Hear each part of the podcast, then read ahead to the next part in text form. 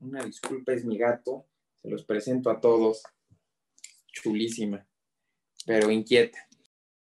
La transición energética en generación de energía es inevitable.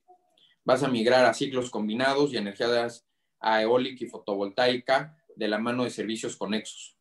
Hoy tu kilowatt más barato es el gas natural y mientras Texas siga produciendo, va a ser lo lógico. No vamos a ver o yo vería en los próximos 8 o 10 años a inversiones muy importantes hacia ciclos combinados.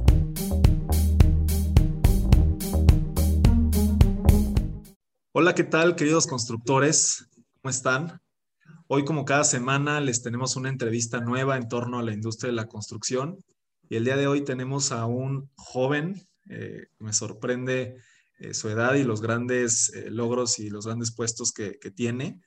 Eh, él es Rodrigo Osorio Díaz, un verdadero gigante de la construcción. Eh, bueno, Rodrigo, te, cedo el micrófono, agradecerte muchísimo por, la entrevista y si quisieras aquí presentarte con todos los seguidores de DIMSA. Claro que sí, no, pues muchísimas gracias Andrés, gracias, eh, saludo a la audiencia. Un poco de mí, yo empiezo desde, desde chico hasta eso en la construcción, mi familia también construye y empecé con eso y después me fue llevando un poco más al sector energético. Llevo realmente desde el 2015 en el sector energético con tres empresas, ¿no? Desde distribución de hidrocarburos, entre otros. Y hace dos años, pues tengo la oportunidad de sumarme al proyecto de, de, Miguel Barbosa, ¿no? El gobernador de Puebla. Entro como su jefe de oficina, llevo, llevo dos años como su jefe de oficina y un año ah, me vuelvo el director de la Agencia Estatal de Energía, el cual lleva la política pública del Estado en materia de energéticos. Pero algo muy interesante, en la jefatura de oficina llevo proyectos estratégicos, ¿no? y en estos proyectos estratégicos tenemos el rubro no de, de la mano con la Secretaría de Economía, de parques industriales y desarrollo de infraestructura. Entonces vamos a poder ahí tener un par de buenas conversaciones. No, pues claro que sí, Rodrigo. La verdad es que eh, me, gusta mucho que haya gente joven como tú en, estos, en estas posiciones de liderazgo, porque significa que hay ideas nuevas y, nuevas formas de hacer las cosas en un sector que pudiera ser eh, tradicional, como es el sector energético o el sector de la construcción. Eh, la primera pregunta, Rodrigo, sería, ¿cuál es la situación actual en el sector energético en México. Sabemos que ha habido algunos problemas por ahí, pero en general, ¿cuál es la, cuál es, eh, la posición actual del sector energético? Pues ve, yo, yo separaría en, en dos, dos, modelos la situación actual. La primera, la situación actual en infraestructura actual y cómo estamos, y la segunda, hacia dónde vamos, ¿no? ¿Cuál es la, la política energética del país? Hoy energéticamente en, en todo, si ves la matriz energética del país, tenemos deficiencias importantes. Tenemos deficiencias en, en toda la península, tenemos en el centro y bajío un área de oportunidad, tenemos un área de oportunidad en transmisión. Pero bueno, como todo país en desarrollo, estas áreas de oportunidad son inevitables. Es, es la lógica. Si, si tuviéramos un, un modelo de planeación tan eficiente que no llegáramos a estos puntos, pues estaríamos ya mucho más desarrollados. ¿Y hacia dónde va la energía? Que es algo que en realidad es lo que la audiencia quiere escuchar, cuál es el punto de vista de qué estamos sintiendo políticamente, de a dónde estamos viendo las áreas de oportunidad, a dónde estamos viendo la, la trayectoria, por decirlo así, del mercado. Como todo, nos gustan los extremos. O todo está bien o todo está mal. O las energías renovables son perfectas o son terribles. O CFE es un criminal o es un santo. No, yo te diría que el balance es la clave. Yo lo llamo bienestar energético y considero que si, si hay una planeación y si empezamos a alinear esto, va a llegar a un punto que, es, que estemos enfocados en el bienestar energético. Y el bienestar energético tiene tres rubros muy importantes. Uno es el desarrollo económico, que es lo, que haya suficiente energía, ¿correcto? Y que haya energía que, que sume, no que reste. reste. ¿Y a qué llevo eso? pues no seguir invirtiendo en, en carbón, no seguir invirtiendo en todos estos modelos de energía que causan un gran daño. La segunda es el social. ¿Cómo tenemos que llevar esa transición energética al social? Bueno, hoy te puedo decir que Coahuila tiene, no pierde creo que 350 mil empleos si le quitas las minas de carbón. Que si le quitas las refinerías a Veracruz, a Hidalgo y a Tamaulipas, Ciudad Madero se vacía. Tula desaparece. Entonces también hay un factor social muy importante. Eh, te, diría que, que hoy muchas de las acciones que está tomando el gobierno estatal y el gobierno federal es para intentar mitigar este, este problema, ¿no? Y ver cómo podemos hacer una transición laboral justa, una transición laboral que no tenga ese daño tan grande. Y la tercera es el medioambiental, ¿no? ¿Cómo podemos hacer una transición que tenga todo lo que queremos, lo que firmamos en el Pacto de París, lo que hemos llevado en la Agenda 2030, sin dejar atrás ¿no? lo que hoy México tiene. ¿Hacia dónde creo que vamos? Y esa es una opinión personal desde una persona que más o menos sé. La transición energética en generación de energía es inevitable. Vas a migrar a ciclos combinados y energías a eólica y fotovoltaica de la mano de servicios conexos. Hoy tu kilowatt más barato es el gas natural y mientras Texas siga produciendo, va a ser lo lógico. No vamos a ver, o yo vería en los próximos 8 o 10 años, a inversiones muy importantes hacia ciclos combinados. vas, a, vas, a, migrar de, un, sistema eléctrico basado en, las, los proyectos hídricos que se tienen a basado en gas natural. ¿Por qué? Pues porque eso detona una región. El, el, gas natural no solo llega a una planta de generación, un ciclo combinado, también las regiones que tienen gas natural empiezan a crecer. Entonces, hacer las inversiones de logística tienen, tienen un doble propósito muy importante. Asimismo, vamos a empezar a enfrentar los problemas de transmisión. Entonces, vas a generar nodos más pequeños, como lo hacen en California o más bien como lo han hecho en Texas. No, nodos más pequeños, más eficientes. Es decir, parques industriales de mil hectáreas que generan su propia energía. Hoy lo vemos en, en Nuevo León, en algunos proyectos, Hoy lo ves en proyectos ah, de vivienda, por ejemplo, ¿no? en, la Ciudad de México. Es, hacia donde creo que vamos o hacia donde sé que vamos. Ahora, se, sigue innovando enormemente, entonces vas a tener un área de oportunidad muy grande en todas estas nuevas tecnologías. Ah, hablando del hidrógeno, hablando de, de, modelos de generación geotérmica. ¿Por qué? Pues porque ya estás viendo rendimientos y ya estás viendo kilowatts muy, muy eficientes, ¿no? que ya, ya estás compitiendo. En el sector de la construcción, la especialización es vital, como, como no me dejarás mentir. Y esas áreas creo que en México todavía tenemos que subcontratar muchos de esos proyectos extranjeros. Hay un área de oportunidad de especialización ah, y hay un área también de oportunidad para que a nosotros como gobiernos y como entidades lleguen esas empresas también a buscarnos y a decirnos, oye, yo lo sé hacer. Por ejemplo, yo tengo, yo tengo el caso de Fénix en, en, en Puebla. Estamos ya viendo proyectos o empresas portuguesas para hacer trabajos que estoy seguro que si tuviéramos de información, proyectos uh, o empresas mexicanas la podrían hacer. Pero muchas veces hay esa desconexión. Y en ese, en ese paso de, de lo que hablas de entre el presente y, y el futuro de, del, del sistema energético en México, eh, todos estos proyectos necesitan inversión extranjera forzosamente o el gobierno o, la inversión mexicana puede, puede llevar a, todos estos nuevos procesos de los que estás hablando? A ver, en México hay mucha lana. ¿no? Te, diría que hay grandes OFIPOS, grandes OFOMs, grandes ah, empresas que, que, están invirtiendo con capital uh, nacional. Ahora, en el mercado financiero de, de extranjero, pues traes traes unos incentivos extraordinarios. Tú hoy puedes, puedes buscar dinero de pensiones en Alemania a un 3.5% en euros, ¿no? A un, si, si, si, tu, si tu contrato está en euros, hasta menos. Entonces, yo creo que, que sí va a haber un factor importante en, en colocar capital extranjero pero lo podríamos hacer a través de modelos ah, fiscales mexicanos, ¿no? A través de bancas, ah, bancas mexicanas. El, objetivo es crear ese bienestar en México. Y, si, lo, si lo empezamos a ver así, te puedo decir que hay, que hay colaboraciones que van a funcionar muy bien. ¿no? En Puebla tenemos una colaboración de una empresa poblana con Iberdrola, por ejemplo. Iberdrola trae el know-how y trae unas tasas ah, bajísimas de deuda y después la empresa mexicana pues trae el conocimiento de la tierra y trae, trae pues, pues todas las altimañas que, se requieren en México. Entonces, ah, va, a poder haber una sinergia. Y hoy vemos la Secretaría de Economía Federal pues que está empujando el contenido local, el contenido nacional.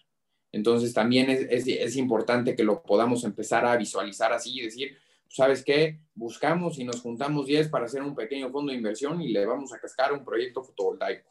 Aunque después busques, hagas un capital call en el extranjero, pero como mexicano, cómete tú el riesgo permiso. No busca ese TIR que es exponencial, busca esos, esos modelos que, en el sector energético se van a ver y se están viendo. Ok, muy bien. ¿Y, qué tanto podría afectar al sector energético en México? Eh, la incursión eh, más acelerada de los autos eléctricos, por ejemplo, Rodrigo. Eh, digo, en, el tema de a lo mejor de innovación, y hablabas ya un poco de futuro, ¿qué, ¿qué, va a suceder, por ejemplo, en este tipo de situaciones? Pues ve, es, es, es un futuro muy complicado. Aclaro que la clase alta vamos a migrar o va a migrar a, a un modelo de, de, de autos eléctricos, pero pues tú estás hablando que, que un auto eléctrico barato te está costando 25 mil dólares, ¿no? 30 mil dólares. Pues, ¿Sabes lo que eso implicaría para México? Vas a tener coches de gasolina los próximos 40 años, ¿correcto? Las, las plantas armadoras no se están dando abasto, no hay suficiente litio, estás teniendo problemas en África por eso mismo. O sea, se ha vuelto, el huachicol mexicano es el litio africano.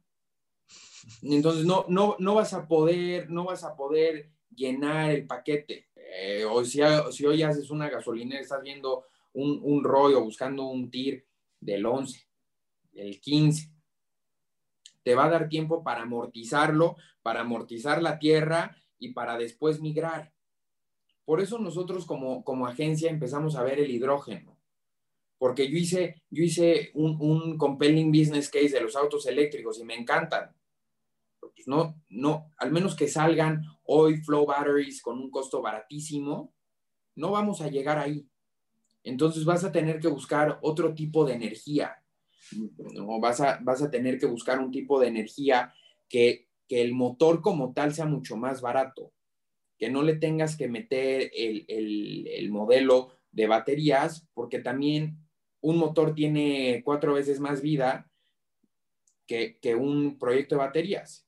Y una batería, la, si, vas a cambiar tus placas de una batería de un Tesla, por ejemplo, pues vas a pagar casi 40% del, del valor del, del coche.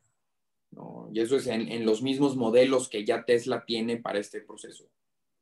Imagínate los talleres mecánicos, no, no sé, de la colonia de la Miguel Hidalgo o de, ¿no? de Tacubaya con 4 o 10 millones de pesos en baterías. No, es, una realidad que pueda imaginarme en los próximos 10 años. Entonces yo, yo te diría que claro que van a empezar a penetrar el mercado, que claro que vas a ver más, más fifís con Teslas y más gente que tiene una conciencia con hoy los coches híbridos, con los coches ah, ya, no, creo que hay uno que se llama Leaf, hay otros, pero es, es, poquitito. El común denominador de la gente que tiene un coche es un lujo y una necesidad al mismo tiempo. Entonces te vas. Si, si, tú, si tú haces una, una gráfica de los coches que hay en México, tu coche promedio es de 330 mil pesos. Entonces, hasta que no llegues a esos mercados, hasta que no tengas coches que te cuesten 16 mil dólares, y con todos los beneficios que traen, pues va a ser muy difícil que lo empieces a reemplazar. Pues tú sabes, los, no, todo, todo mexicano tiene un mecánico adentro. Entonces vas a tener que vivir un buen para pasarlo. Yo diría, hay que, hay que hacer proyectos, por ejemplo, si vamos a hacer más gasolineras, empiecen a hacer gasolineras dúo, que tengan también gas natural para el transporte público. Si vas a hacer gasolineras, vete por el modelo europeo, que es el Just in Time. Haz, proyectos con cuatro bombas, ¿no? Y eso es con, dos estaciones completas. Métele paneles fotovoltaicos y una tienda eficiente. Es, esa es una recomendación de que yo estoy en ese sector, ¿no? Yo estoy migrando a eso. ¿Por qué? Pues porque se va a seguir vendiendo combustible. Si tú agarras y pones a todas las plantas de México mañana a cambiar, a generar coches eléctricos al mismo costo que coches de gasolina, ¿no? O de diésel, pues te vas a tardar 12 años o 15 años en el parque vehicular. Es un tema interesante que lo queremos impulsar, claro, porque también somos muy emocionales y nos encantan los trends. Entonces, hoy el trend es, es movilidad eléctrica y hay que empujarla y hay que seguir porque tiene muchos positivos. Pero yo te diría que también hay que ver al hidrógeno, también hay que ver al gas natural, hay que ver a muchas de estas cosas, porque en, mi perspectiva, la tecnología de, estas celdas de combustión va a ir más rápido que la detonación de litio. Y el litio específicamente, a mi parecer, se vira a la generación de energía, se vira estos grandes parques fotovoltaicos para tener suministros de seguridad. Muy interesante, Rodrigo. Me, gusta esa, esta perspectiva. Y ahorita que mencionaste el tema del huachicoleo, creo que el huachicoleo fue algo que sonó mucho como que al principio del sexenio, que estuvo, eh, estuvo pues pesado ese tema y, y pues muchos lugares nos, nos quedamos sin gasolina. ¿Qué, ¿Qué, qué, sucedió con eso? ¿Cuál es el estatus actual del, del huachicoleo? Se han tomado muchas acciones, Pemex ha tomado muchas acciones. El huachicoleo como lo pensábamos nosotros, era el que salía del ducto, ¿no? El piquete del ducto. Por supuesto que no. El guachicoleo salía desde la terminal. Desde la terminal te llevaban tus pipas, tus pipas blancas y nada más no llevaban factura. Y por eso tenías esos números. Porque tenías gasolineras vendiendo guachicol y muchas. ¿No? Y muchas. Grandes grupos gasolineros.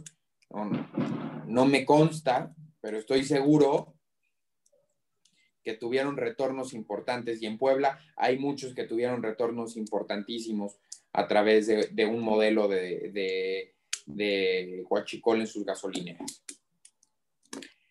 ¿Qué pasó? Pues que empezaste a intentar salvar ¿no? a una empresa que grandes, gran parte de su pérdida venía a través del huachicol. Y cuando le tapas ese flujo, hubo muchas consecuencias. Por ejemplo, en Puebla se detonó la delincuencia porque les quitaste de dónde comían estas, estas bandas criminales y te empezaron a picar ductos.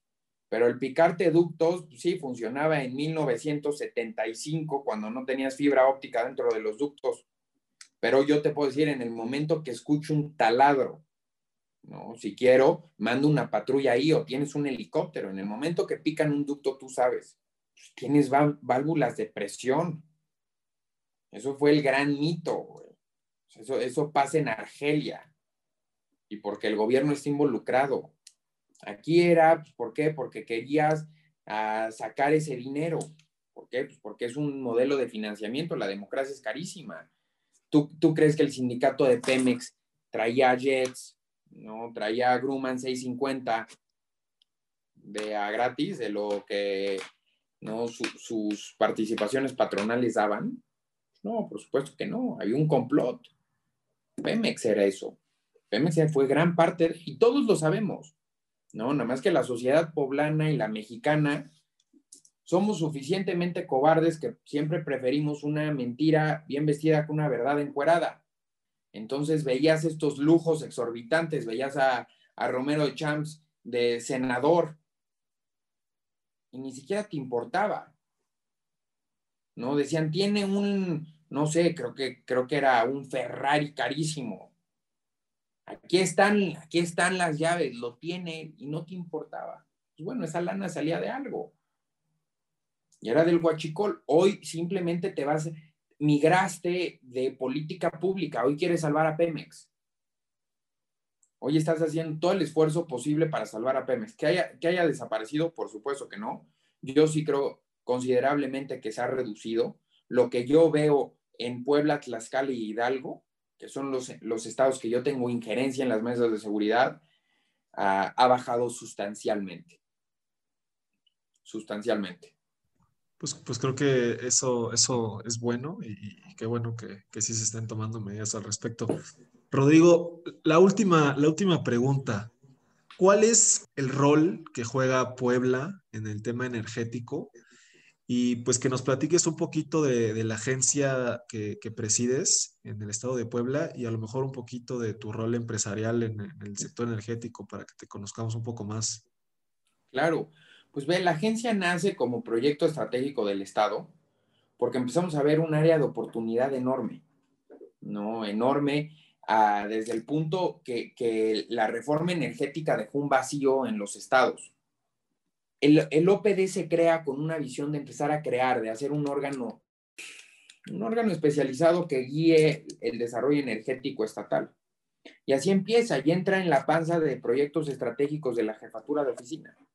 Y por eso yo me vuelvo director en realidad, por muchas circunstancias, pero empezamos a impulsarlo y el objetivo es detonar el sector energético en el Estado y la política Ese, ese es el principal ah, objetivo de la agencia y tenemos desde un modelo de, de matriz energética, por ejemplo, que te decimos en dónde estamos parados en Puebla y tú como inversionista, ¿qué necesitas? Hasta somos, tenemos un subcomité especializado de, un subcomité especializado de, política pública en el COPLADEP, ¿no? Para guiar la política energética del Estado, desde qué queremos hacer con las tarifas, ¿no? Con los prediales, con, con las licencias. Estamos por pasar una ley de eficiencia energética, por ejemplo. Entonces, la, la agencia en realidad entra en todas las ramas. Tenemos una división social, que es para electrificación rural, para proyectos sociales, proyectos estratégicos sociales. Entonces tienes, tienes un, instituto, por decirlo así, este OPD, que se encarga de guiar la política energética del Estado. ¿Para qué? Pues para llevarlo a donde tenemos que estar. Hoy sin energéticos no tenemos nada. Tú apagas la luz y el internet e intenta tener esta conversación conmigo. Bueno, es más, yo me quedé sin celular un día, ¿no? Porque se me olvidó el cargador y me sentí a la calle, ¿no? Me salí a la calle como si estuviera descalzo, ¿no? Nada más no estaba cómodo. Bueno, así es, tenemos que empujar esto.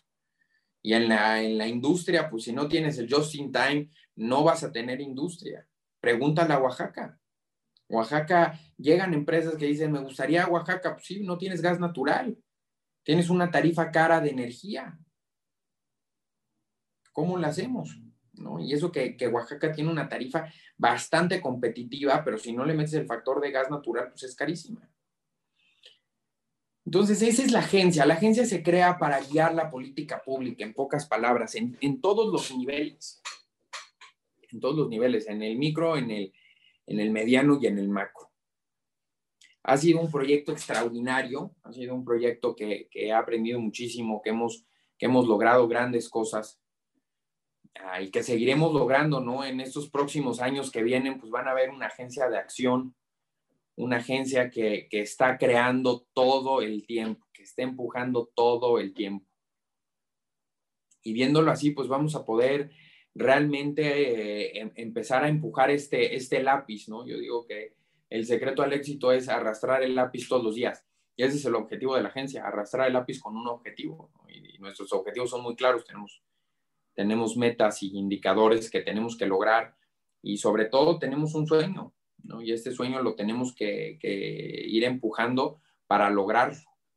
Pues muy interesante, Rodrigo. Muchísimas gracias por, por la entrevista, por tu tiempo. Eh, no sé si haya algún medio de contacto o si quieras dejar la página web de la agencia o, algo. Por favor, claro que sí. Estoy como R Osorio Díaz en Twitter, en Instagram, en Facebook. Síganme, estamos posteando todo el tiempo, ¿no? Asimismo, te, te hago llegar mi mail para, para publicarlo. Es rodrigosorio.puebla.gov.mx para poder, uh, para poder estar en contacto con, con, toda la gente que tenga interés, en, en, verdad que tenga interés del sector, que quiera entrar en nuestro padrón de proveedores, uh, que, que podamos sumar. ¿no? Entonces cuenta con ello. Perfecto, Rodrigo. Te lo agradezco mucho y pues agradecer aquí a todos los constructores que nos están viendo, que nos dejen sus comentarios, que nos den like y que compartan nuestras publicaciones. Hasta luego. Muy bien. Hasta luego.